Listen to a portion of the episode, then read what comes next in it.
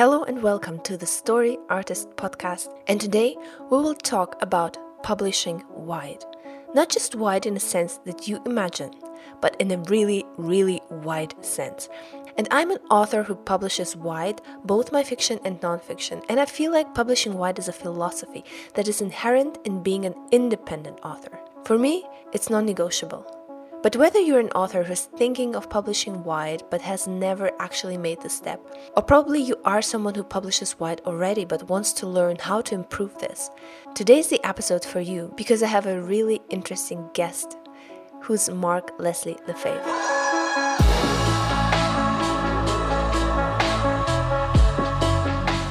He has published more than 25 books under the name Mark Leslie that include thrillers and fiction, and under his full name he writes books to help authors navigate publishing. He has so much industry experience. He has been president of the Canadian Booksellers Association, board member of BookNet Canada, director of author relations and self-publishing for Rakuten Kobo, he has actually built the Kobo Writing Life platform and director of business development for Draft2Digital. Also, professional advisor for Sheridan College's Creative Writing and Publishing Honors Program. Wow, and this interview is really a gem. We will talk about why publishing wide is a mindset first and why fundamentals matter. Why it's worth it being a wide author. Mark will also share his number one advice for those wanting to go wide and how to incorporate story into a non fiction book. And also, the most important long term strategy for authors. Don't forget to subscribe to the show wherever you're listening on, be it Spotify, iTunes, or maybe even YouTube, to never miss another episode. And let's dive right into the interview. My name is Mark Leslie Lefebvre. Now, I write most of my fiction under Mark Leslie because nobody can ever spell or pronounce Lefebvre. It's one of those difficult names. But because I've been working in the book industry since the early 90s, and I do a lot of work with authors as well as have released books to help authors out.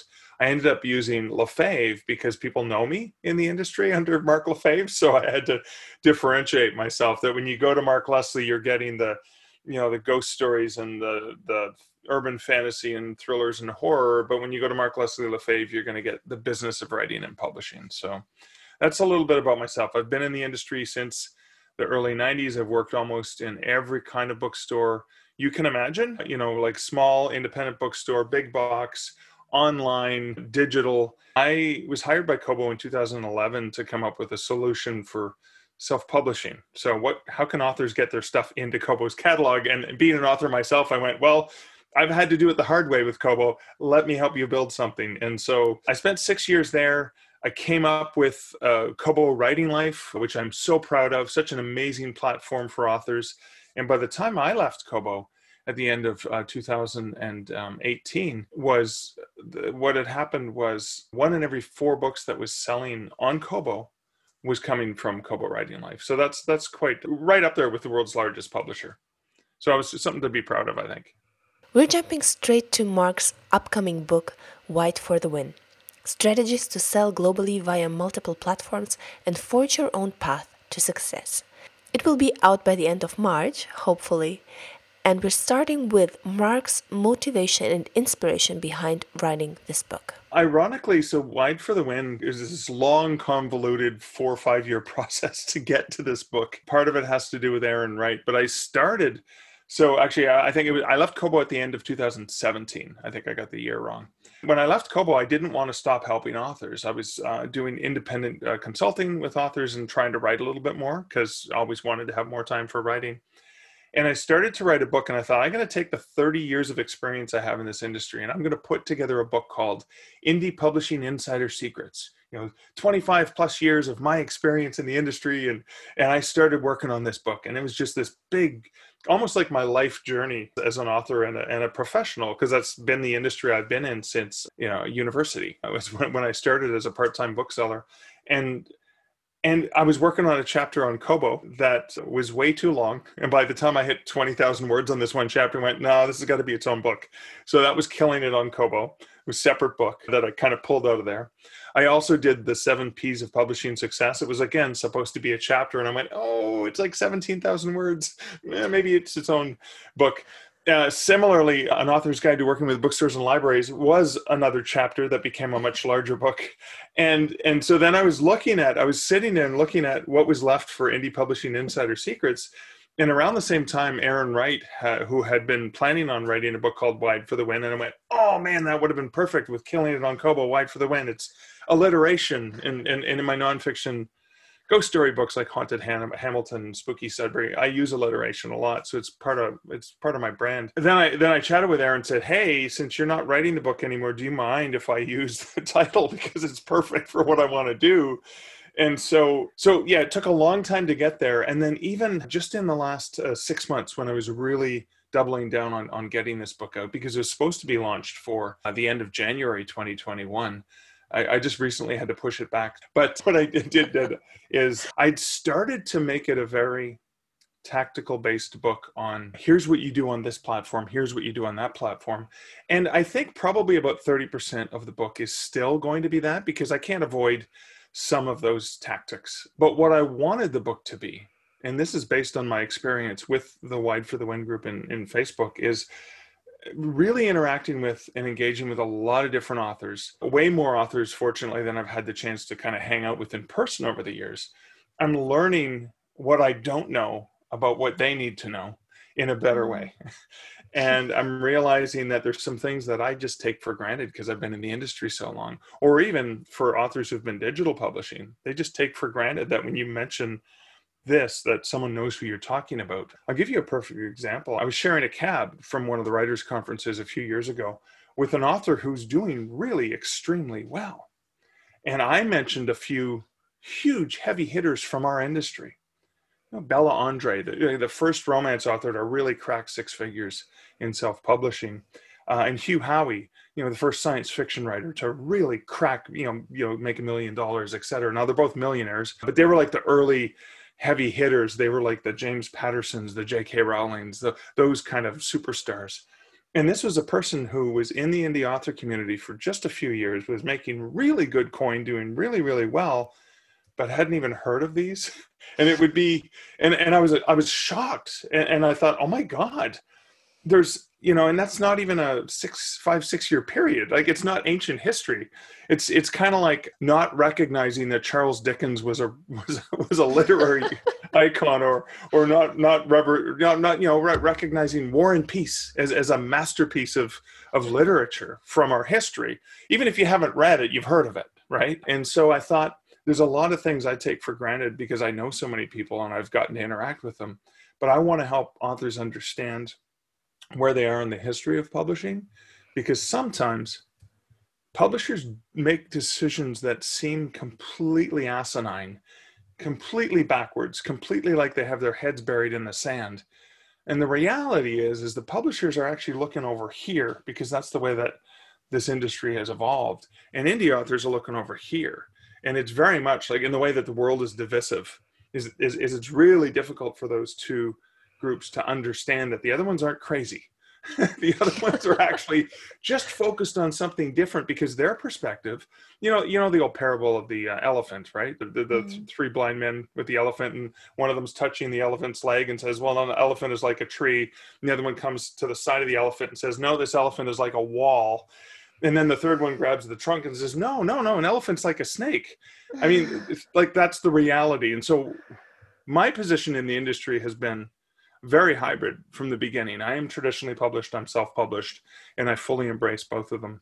And so I've been able to see both sides. And, and I get frustrated when I see people who only understand traditional publishing mocking or making fun or not understanding self publishing. And similarly, self publishing when they don't understand why traditional publishers make those decisions. So, what I would try to do, and I want to incorporate this into the book, is try to help them understand the full picture so that they're not missing out on opportunities that may actually exist that they're not even aware of. So that's a convoluted, long way of explaining. I'm trying to incorporate all of that into Wide for the Win. So I had to go back. I had to throw out about half of my work. Oh, and, oh, wow. and I had to kind of restart and say, no, I need to go back more to the mindset. I need to go more back to the basics. So I need to throw a few things out. And, and I've kind of not started the whole thing again, but probably I only have about 25% of the original material and I'm just kind of redoing it. As I mentioned in the introduction, publishing wide is a mindset. It has to do with philosophy of publishing. It has to do with the way we view ourselves as authors. And I love that Mark is saying that as well. So, here are some examples of why mindset is so important when it comes to wide publishing. I think one of the challenges indie authors uh, face is oftentimes because Amazon is the world's biggest bookstore. Now, now where you are, Tolino and Amazon, if, when it comes to ebooks, are probably about each about 50% of the market or close to 45 each and then and then everyone else because they're, they're the two behemoth players. So you probably have a more balanced approach coming from where you're coming from because you know that there's two huge players not one and then everyone else well, in the rest of the world, the English speaking world for US authors specifically, you usually start with Amazon because it's the world's biggest bookstore. And so why not start and learn Amazon first? It makes mm-hmm. sense. And then learn everyone else. But I think what happens is people spend so much time and energy learning Amazon and understanding Amazon and thinking Amazon and only thinking Amazon that even those who call themselves wide authors, even those who want to be wide, are wide in some practice, but not in their actual fundamentals. And and it's it's a weird thing to say. It's like, yeah, you're wide, your books are wide, but your mindset isn't yet wide. Mm-hmm. And and that's a huge thing. I think Erin Wright has has shared this publicly multiple times. The you know ten things to do to be wide, and it's little things like not only offering free Kindles or free Amazon gift cards, but actually thinking about the consumer and the platforms they read on. Maybe maybe you can get get them an Apple product. Maybe you can get them a Kobo. Uh, maybe it's a Tolino device. If you re- if you have readers in Germany, that's the reason when Kobo purchased Tolino, they didn't just remove the Tolino brand and stick Kobo on because that would have been a foreign threat and an entity. Tolino was a trusted, known, valued experience for readers, and you don't throw something like that away.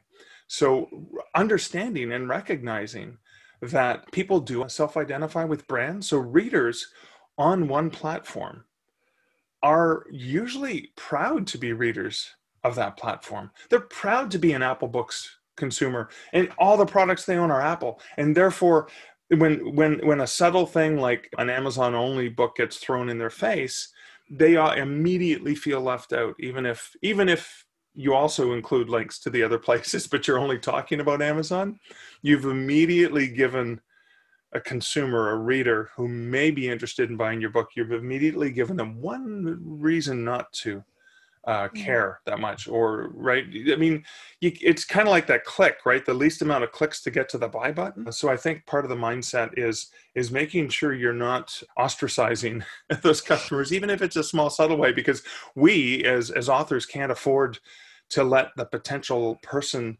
who could be an ideal reader prevent them from from being able to buy our book if they are our ideal reader. We want them to, to buy them because they could become mm-hmm. raving fans. They could become the uh, person who sticks with us for the rest of our author career and buys every single book we ever write. And so long-term thinking is another is another thing right? Is we we tend to think in the 90 day span of the Kindle Direct Publishing tour of duty, I call it, like the KDP Select tour of duty, and and and not think beyond that, because oftentimes it's well, I'll go wide for three months and see what happens, and and and oftentimes, and I can say this having worked at Kobo is, you know, any author who's actually you know can can build a platform on Kobo in less than nine months is doing really remarkably, because it's a long, slow build. And and the same is true on apple. I was just talking to an author the other day doing like a personal one-on-one consult and and they've been wide for a long long time. They changed their covers recently and there and then they had a BookBub and then it was it was like these factors in combination over time after years finally now apple is almost overtaking their amazon sales. Mm-hmm. and and it and it was kind of like it kind of took a month but it took two years to get to that point. And and we often don't think uh, long term enough i think. I think that's one of the other challenges that we we tend to have as authors And this is exactly what I mean. Your raving fans, your 1000 true fans, could be on other platforms than Amazon. Why would you want to risk to lose them? Why would you want to risk to never meet them and never give them the gift of your story? This is why I think publishing wide is so important. But how about the business side of things? How about the why in general? Because publishing wide is not easy. If it were easy, everybody would do it for the other obvious reasons. Why is it still worth it? I think it's a strategy for for being an author in general, and and my version of wide is is far bigger than uh, KDP Select exclusive Kindle Unlimited versus four other major e-retailers. My version of wide is everywhere you could sell. It's including the different apps that are available if it's right for you and your market and your readers. It's it's it's being open to potential traditional publishing deals. It's being open to, to stop thinking just about you as a writer and books, but think about you as a storyteller. And a book is just one of the ways that your IP can be leveraged or licensed. So considering wide comes back to Erin Wright says this brilliantly uh, bank over rank and I mean, yes, rank is great and it feeds the ego and getting five star reviews and that is lovely, but it doesn't pay the bills. If I want to make a sustainable long term income as an author, I have to make sure that I have consistent revenue sources. And I, if I'm dependent on any one, now I, I've left the corporate world. I, I still do corporate work with clients, but I, do not want to be to have any single company be in charge of my destiny. I want to be in mm-hmm. charge of my own destiny. And so that was what part of the mindset that i you know when i when i was ready to leave uh, kobo even though i love them to death I, I wanted to move on and not be dependent on a single company but the same thing. A lot of the fear is oh i'm getting all my amazon income from amazon. What if amazon changes it or goes away? Like that's the that's the fear. It, it goes beyond just that. Because i was self-publishing at a time when amazon only gave 30% it wasn't until apple showed up that they started to give 70% and we've seen the changes that people can make I, I liken it to what if what if you were exclusive to Blockbuster, uh, if that's a, a brand that you're familiar with in, mm-hmm. in, in, Europe. But you know, it, yeah, I'm, I'm exclusive to Block. Oh wait, there is no Blockbuster. Right? Well, there's one. There's one location in the U.S., so you'd be okay there. So I think being open to all of the possibilities and also being open to additional revenue streams, because then if one of them goes away, you're not oh my god what am i going to do? If one of them goes away you go oh we lost one. Oh, okay but that's okay i've got 40 other uh, sources. I think i think it was either kevin j. Anderson or dean wesley smith we were on a panel together talking about this topic in in vegas i think it was a couple years ago and and it, it, was either Dean or Kevin. I can't remember. They're both brilliant, and I admire them both. So I kind of confused, and, and they've been best friends for a long time. So I always think of them in very similar, right? Because they're New York Times bestsellers who've migrated into independent publishing, and it was kind of like the the streams that feed the rivers, that feed the lakes, that feed the ocean. And, and thinking of your income like that rather than just focusing on the ocean, but thinking about all of those things that build up uh, and it's cumulative over time.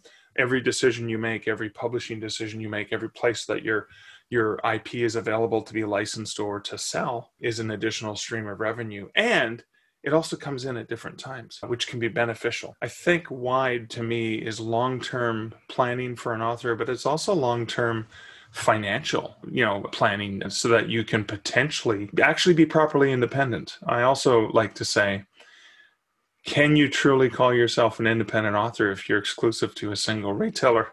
I would argue that you're a corporate author, not an independent author. this is exactly my point. I feel like if I want to be an independent author, I can't be dependent on one single retailer. If I want to be there for the long term, I have to have several streams of income that if one of them breaks down, I don't have to sweat it. But I love that Mark also said that we are not thinking wide enough. So, how wide can we actually go? So again, think about when you think you have an idea for a book. You're, brilliant. You're a creator. You've got this heart and energy and passion and soul, and you pour it all into this story that you've told. That book is just one, one way that you can express and make money off your IP. I did I, I did uh, a book this uh, last year, uh, taking the short tack with Matty Dalrymple, which kind of incorporates my version of okay, short fiction. What can you do with short fiction? How can you use it for marketing? How could you use it to make more money? How can you split and divide it, right? Because it's it's a smaller thing that you can uh, tactile. But that's just one thing you can do with it. And I'll give you an example. Uh, a traditionally published book that I have with Canada's largest independent publisher. And that was a traditional deal where they gave me an advance and then I get a royalty check every year. And they have distribution. My books have been in Costco, they've been in Walmart, they've they're in uh, major book chains. Uh, now tend to be regional because it's a regional book, and and that's important because understanding that mm, doesn't sell so well in ebook because it's a regional book, but because it's about a local city and local ghosts, it's a souvenir. People want a copy of it. They go on a ghost walk and then they want to have something, so they buy a book. They want a signed copy.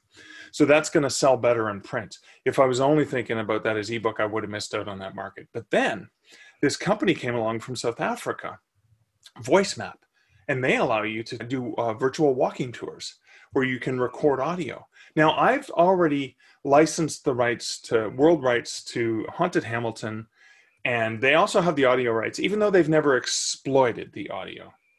But I have all the research that went into the book still. So I can rewrite using the same research a new version of the same content in, in a way that is packaged differently. And actually could potentially help me sell more books and has helped me sell more books but i still make 50% of the margin on it. So when you go into hamilton ontario for example there's a VoiceMap tour of downtown haunted hamilton that is me half hour walking tour guiding you through the city guided tour through this audio experience and obviously if you really really like that you may end up going and buying my book so I've taken that and, and I've exploited it in different ways. I have also in, uh, taken some of the research I've done for the nonfiction and turned that into fiction that I've sold. and there's there's other things like there's television. I'm actually working with a couple different companies based on the IP that started with Haunted Hamilton, and I'm working with them on other interactive, not books, but associated to storytelling. And so I'm potentially going to find new ways to exploit revenue. When you think about all of the different things that are available to us now for technology, when you have that idea for a book, don't limit it to just book. Now, ebook, easy, less expensive, editor, cover design, easy to do, point and click, push, publish, you're everywhere in the world. You know that's a starting place but don't limit yourself to only thinking about that. That's that's kind of uh, some of the some of the things that i get into in a little bit more detail trying to explore these. And i think the biggest challenge is in in the writing of this book in the last six months like five technologies have emerged in the meantime that i have to now go back and get more research on so i can properly share with authors where they can find more information and i really love this idea we're not just writers we are storytellers. We can tell stories not just in writing. We can tell those stories in all the media available to us right now, and this is a lot. We can tell it in audio, we can tell it in video, we can tell it interactively, like Mark did with the map. There are so many possibilities open to us. And having this mindset and thinking about how can I take this story and package it differently is so, so important and also a lot of fun. Now, let's dive deeper into publishing wide. For those who want to go wide, what is the number one advice Mark would give? I think the first thing to ask yourself uh, is why do you want to go wide? And properly understand are you just going wide because everyone's doing it? Or are you just going wide because someone did it and they did well? What is your personal reason? What do you want? And that also goes back to what do you want? And it's not just as an author in a career but every single book and we'll start with book because that's a limited version of ip but let's pretend we'll, we'll start there at least every single book has its own path there may be books that are more better suited to being exclusive to Amazon and Kindle Unlimited. There may be other books that may be exclusively signed over to another digital reading app that offers you some sort of deal and money for exclusivity. That's fine. You have other IPs. You have other things you can sell, right? So so being wide is being open to all the possibilities including where exclusive technically when you sign a deal with a publisher you're kind of exclusive in a way so that's kind of a kind of exclusivity it, it tends to be longer term so first understanding that. The second thing is when you've decided to go wide, the way that a lot of people say is we'll start with Amazon because Amazon's the biggest retailer and then learn it, etc. But you may it's kind of like no different than social media strategy. People say i have to do social media or what should i do at all? It's kind of like well take a look and see well what community resonates with you. Do you actually have a community that you can engage with and interact with? And maybe focus on that rather than trying to spread yourself too thin. So even though you may publish wide and be everywhere what i advise you to do is get into as many places as you can but you may want to take some time the way you took time to learn amazon and focus on each of the retailers now i was just on a, a session that apple hosted this was through Draft2Digital and it was apple hosting uh, all about Apple. And I've been publishing to Apple since it, it was available. I've been working with Apple on, you know, through Draft2Digital. There's things that they shared that are basic things I had no idea about. so it was this, and I was like, oh my God, what a, that investment of one hour of time is going to help me so much better understand not just how to publish to Apple, but I, I learned a lot of insights on what does the consumer who uses Apple to read what is their experience and how can I engage with them in a, in a positive way? And, and so when I think about that, it's like, yeah, I've been publishing wide on Apple and my Apple sales could always use some improvement. So I'm thinking that I just gained a few pieces of information, obviously stuff that's going to be added in to the book to, so I can help other people who, you know, weren't able to get into a session like that. But, but learning from, from the retailers, learning from the, the distributors, learning from the other authors who are, are having success on those platforms. Like I think was it Brian Rathbone was one of the authors who's done really really well on Google Play. And mm so, you know, I've listened to a lot of his his interviews and I've interviewed him myself. It's like, hey, how'd you do it? What are you doing? What's it like on Google? Because again, I'm a Kobo reader. I read on Kobo. So I understand Kobo really well, and and uh, I understand Kindle because every book on the market is about Kindle. so so the information's out there, but I don't know Google as well, right? Because they're they're kind of a late comer to the game, and they've only really stepped up the game probably in the last year, year and a half. So I think focusing on each one and giving it the attention, you'll notice that if you've given it the right attention and you understand their readers and what's going on there and how they merchandise if they merchandise etc i think you'll give yourself a lot more opportunity to sell better once you understand the platform. Learn about the other retailers with the reader in mind. What is his or her experience? How do they approach finding books? And so on. But this is not that easy. 90% of the information out there is about the Amazon Kindle store.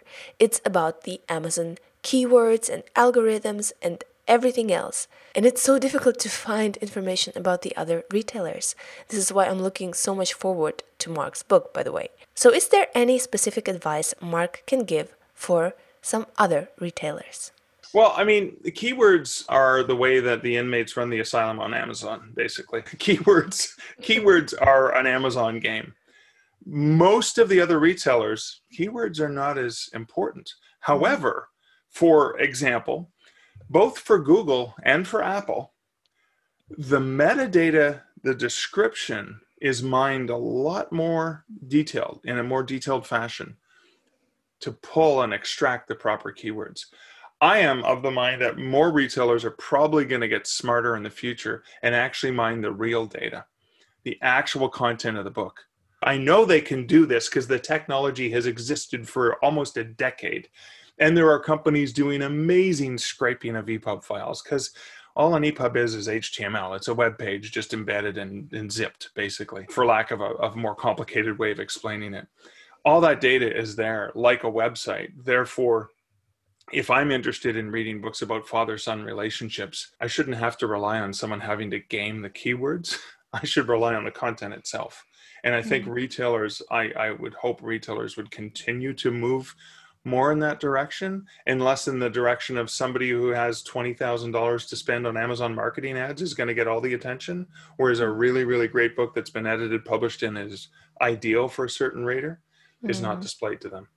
Uh, and that's the other frustration that I have with a place like Amazon. You kind of have to pay, and if you want to sell on Amazon, mm. other places, yeah, you can get BookBubs and things like that, uh, which definitely help. You can be part of promotions, but a lot of it's more based on the content and not on the keywords. So, yeah, keywords is a good example, but I think Google and Apple, for example, they're looking at the actual metadata itself rather than an additional field of keywords. So mm. that may be one thing that could be useful, and that could change too. That's one of the other challenges about tactics. Is by the time the book gets published, maybe they change the way they do it. Maybe they start scraping the EPUB, or maybe they go look into because if you've ever looked at what an EPUB is composed of, there's actual tags in the EPUB to put keywords in. Mm. So I know, for example, um, when you create a, an EPUB through Draft2Digital and you put your keywords there, those keywords get embedded in the EPUB file. Not a lot of retailers are reading it, but maybe one day they will. So if you manage to take the time to put keywords in your EPUB file, that work's been done years ago. So when the retailer turns it on, you've already benefited and you're already ahead of the game. Maybe some have turned it on and we just don't know yet because very few of them actually share stuff. Like Kobo is one of the few ones that actually tells you things. So maybe there is no actual gaming of the other platforms like you can do with Amazon in terms of categories and keywords. And I really like that, that they are looking at the actual data in your book, what your book is about. But we still have to dive deeper into those platforms and learn about them and learn about how readers can discover us on there. Before we finish this interview, I really would like to ask Mark about his nonfiction writing process. You already mentioned that you threw away like 75% of what you've written, which is crazy. But what about, like you said, that we are storytellers? And I feel like sometimes it's hard to incorporate storytelling into nonfiction because you're trying to get information across. So, what do you do to avoid this big wall of information, big chunks of information, and so that those things still stick with people? It's hard. I think because I have a background as a nonfiction ghost storyteller, there's a there's a much tighter connection to story in sharing a true story. Mm-hmm. Think about at the end of the day, with your roommates, your partner, whatever, you're you're having dinner and you're talking about your day. It's nonfiction. It's true stuff that's happened in your day. It's a story. You're sharing a story, right? You're relaying something that happened in your day as a story. You may also be explaining something because uh, I work in the book business and my partner works in education. So she says stuff and I go, I, I don't, I don't know what you mean. You used an abbreviation and I say ISBN and she's like, that's a thing on a book, right? Like it's just, it's not in her. So, so you have to relay information in the story which is kind of like not show don't tell but it's the same thing where you're relaying the so so professor tell us how did we get to this location? And so there's this subtle art of relaying the information in a way that doesn't put them to sleep because it's dry and boring but makes it entertaining. And and i owe to much of my credit there are teachers that i've had who taught subjects that i was not good at physics and math and science and history and they made it interesting because they turned it not into a lesson about dates and times or codes and, and the tables I had to memorize, but they made it interesting. They they they created a story.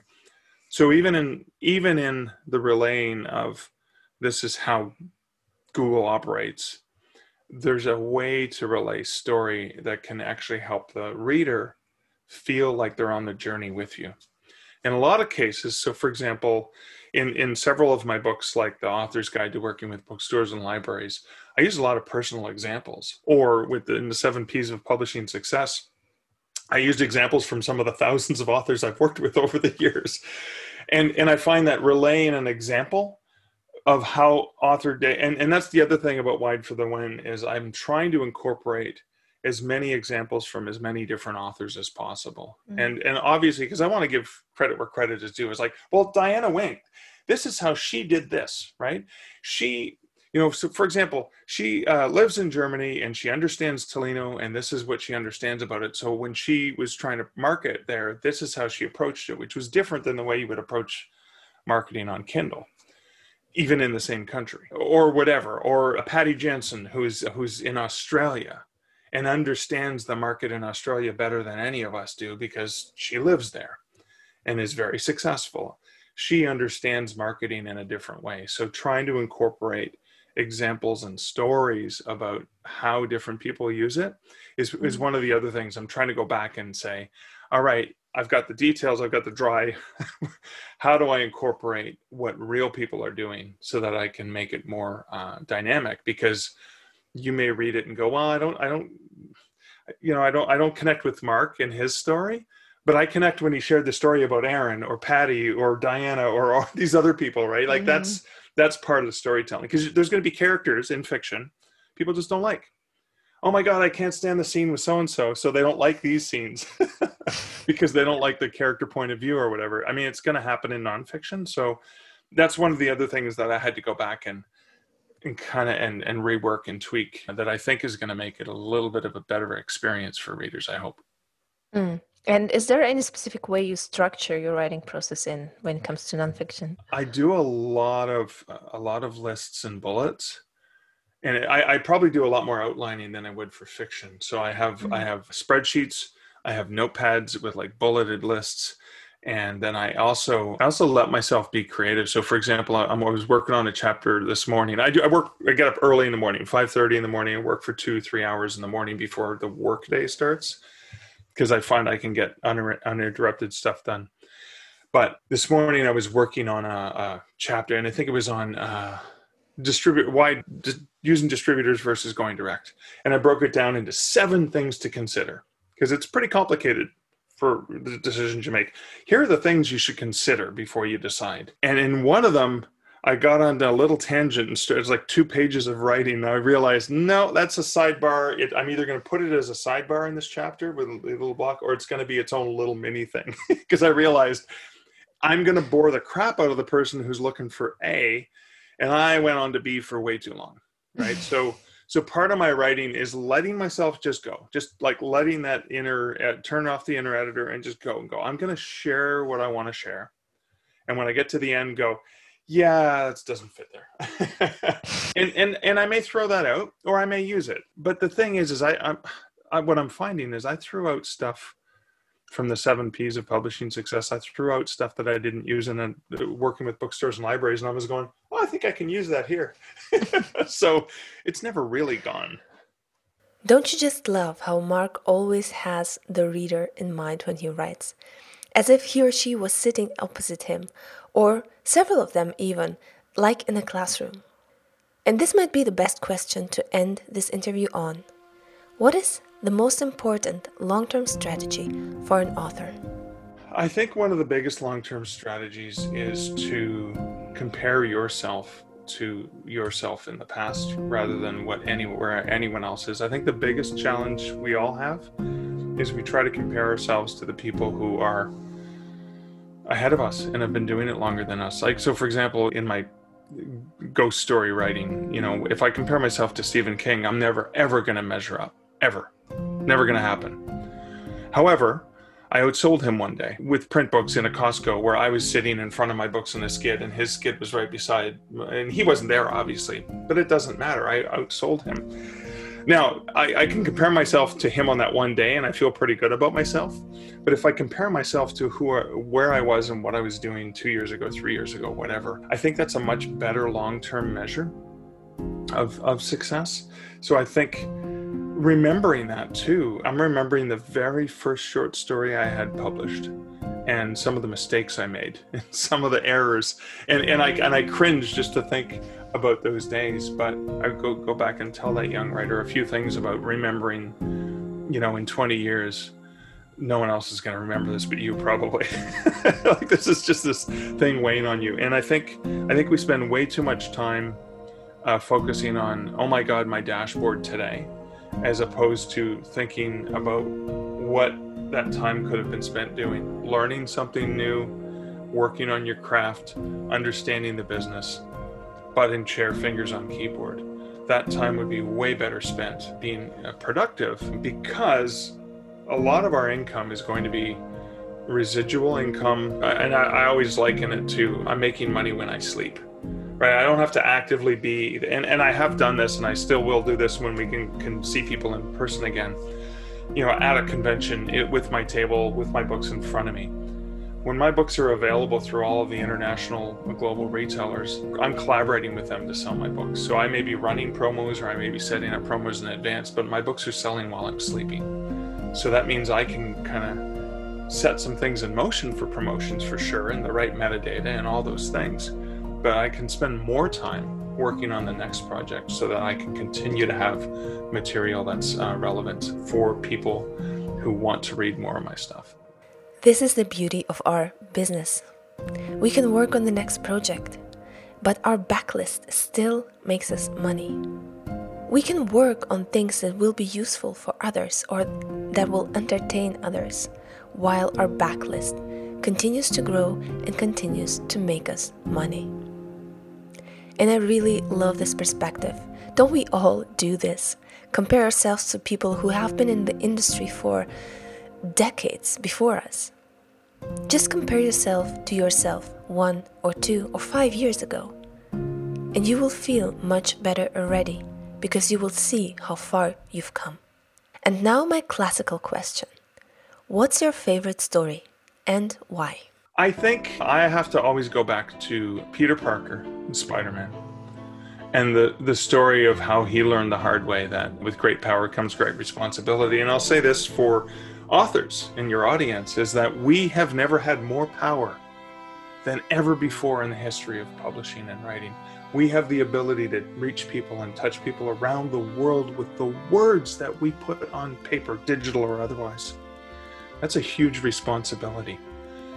But I think take that responsibility seriously because chances are, even if it hasn't been millions of readers, even if it's only been one or two or a dozen readers, your writing has reached people. So you have a responsibility to the readers who you have resonated with to see if you can continue to produce content that is valuable to them and has meaning for them because the stories that you share, the stories that you put out in the world, can continue to touch and resonate with people hundreds and thousands of years into the future. Just think about that wonderful power, that wonderful responsibility that you have. So when you're worrying about, oh my God, I didn't sell any books today, my dashboard is crickets. Don't think about that. Think about what it is you're doing and the power you hold as a writer. Maybe you're maybe you're the Shakespeare that oh, these poor teenagers are forced to have to read in high school or whatever. But you've made an impact that everyone understands with the characters that you've created. That's a huge thing. So that's uh, that's one of the reasons why Peter Parker and and Stan Lee's uh, story of that Spider-Man resonate with me in a big way which people, I guess is, is important. Yeah, yeah. I wanted to say people won't be able to see it, but you ha- have this on your your shirt. I'm wearing my Spider-Man shirt right now. Yeah. what an amazing interview! Let's recap the most important points. So, long-term thinking is really important. Raving fans could be found on any platform, not just Amazon. And people are proud to be readers of that particular platform. So don't scare them off with only talking about Amazon and only giving giveaways for Amazon and so on. Wide thinking is not only about platforms, it's about exploring every way your potential reader could find you. It's about being hybrid, for example, or exploring other media. Be open to all possibilities and all revenue streams. Exploit them not only as a book, but as audio, video, and there's so much more available to us right now as storytellers. And also, if one revenue stream goes away, you won't have to sweat it because it won't be a threat to your existence. Every single book has their own path. So think about what your book, this particular book, is best suited for. Take some time and focus on each retailer and learn about them. At the same time, thinking about consumers who read on these devices and apps. In terms of writing craft, we can make information interesting in nonfiction books if we incorporate stories. In a personal way, like the reader would sit in front of you. Use personal examples or examples from other authors or other people to make it more dynamic. You can structure your non-fiction work with bullets, spreadsheets, and lists. And don't be afraid to throw away stuff because it won't be wasted. You can reuse it, likely, with something else. In terms of long term strategy, don't compare yourself to others. Resist the temptation to compare yourself to others who have been in the industry for decades or even more years than you have. Look back and compare yourself to yourself a couple of years ago to see how far you've come. We authors have great power, with which comes a great responsibility. And now, where can we find Mark and everything that he does online? Everything you can find, all my social media links, etc., are at markleslie.ca. Thank you so much. This was such an inspiring interview, especially for the beginning of this year. Thank you so much, Diana. It was an honor and a pleasure. And I hope you enjoyed this interview as much as I did. Don't forget to rate the show, subscribe to it if you enjoyed it. If you want to learn how to use the power of storytelling to find your tribe and change the world, head over to my website, storyartist.me, and download your free copy of the Storyteller's Blueprint ebook and video course. I see you next time.